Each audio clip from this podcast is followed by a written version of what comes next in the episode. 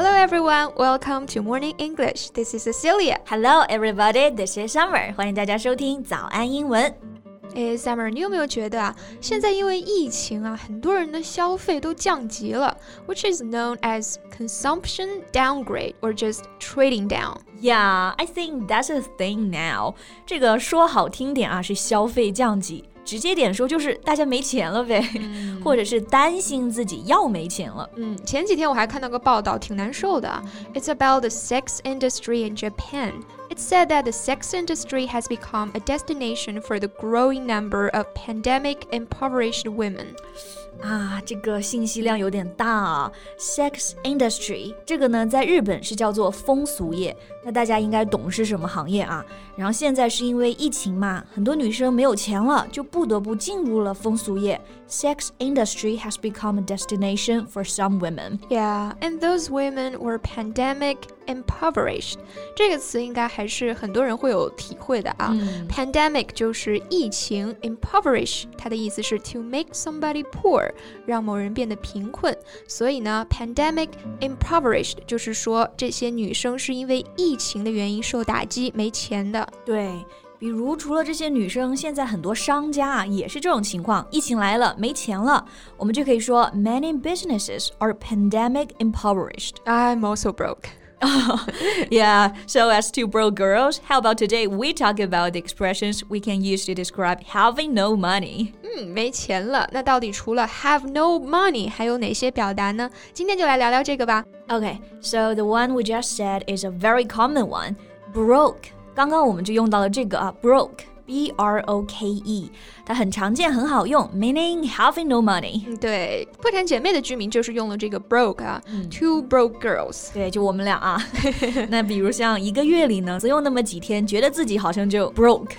你应该说的就是发工资前的那几天吧？哎，是的，是的。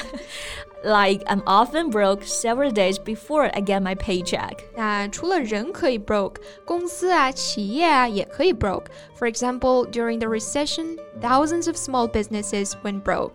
经济衰退的时候啊，很多小企业都倒闭了，被迫关门了。嗯，那这里的搭配就是用 go go broke，它更正式一点的呢是 go bankrupt。So now in Japan, because of the pandemic, many businesses went broke or went bankrupt. 嗯，那你刚刚还用到了一个词啊，paycheck，、嗯、这个词是两个词合成的，pay 表示支付，check 账单。所以这个 paycheck can refer to the money that's paid to you by your employer，其实呢就是你的工资啦。对，比如 Cici 每个月工资都很高，就可以说 she's got a big paycheck. How come I didn't know that? I just know I'm living paycheck to paycheck. 哎，那工资高和月光族也不冲突啊。嗨，都是举的例子嘛。那这个 paycheck 有一个很常用的搭配啊，就是我刚刚说的 live paycheck to paycheck。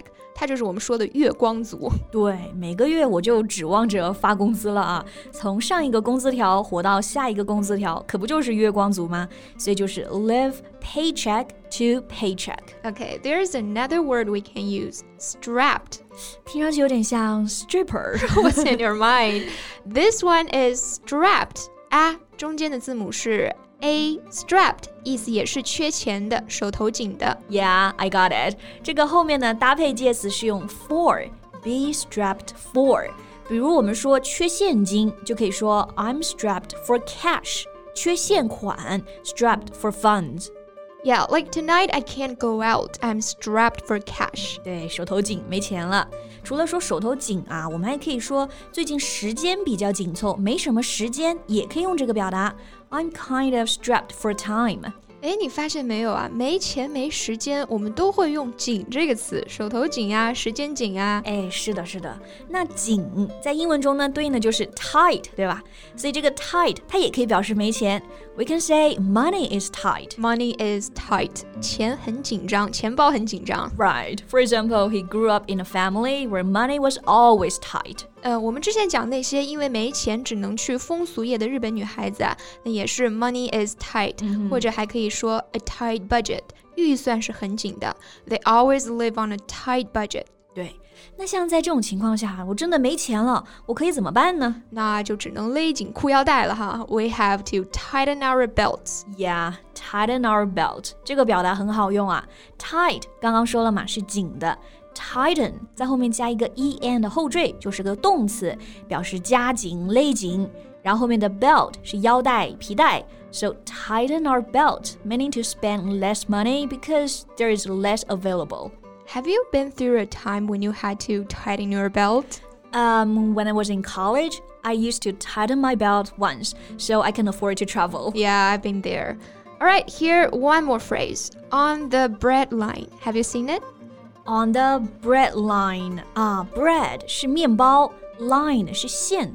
在面包线上，其实是不是也是说没有钱？是的，这个 breadline 呢，它的意思就是 the level of income of very poor people，指的是贫困户的收入水平。所以如果生活是 live on the breadline，就是说非常的贫苦，很拮据，嗯，就是最低水平这种生活了。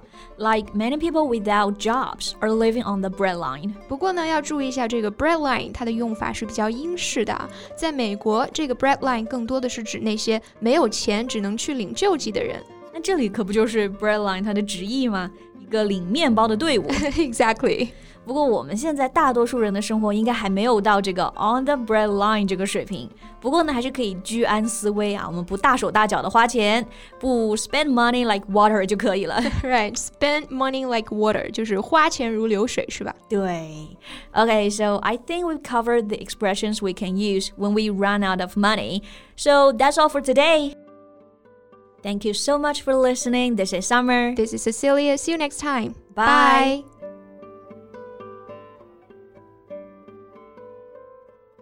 This podcast is from Morning English. 学口语就来早安英文。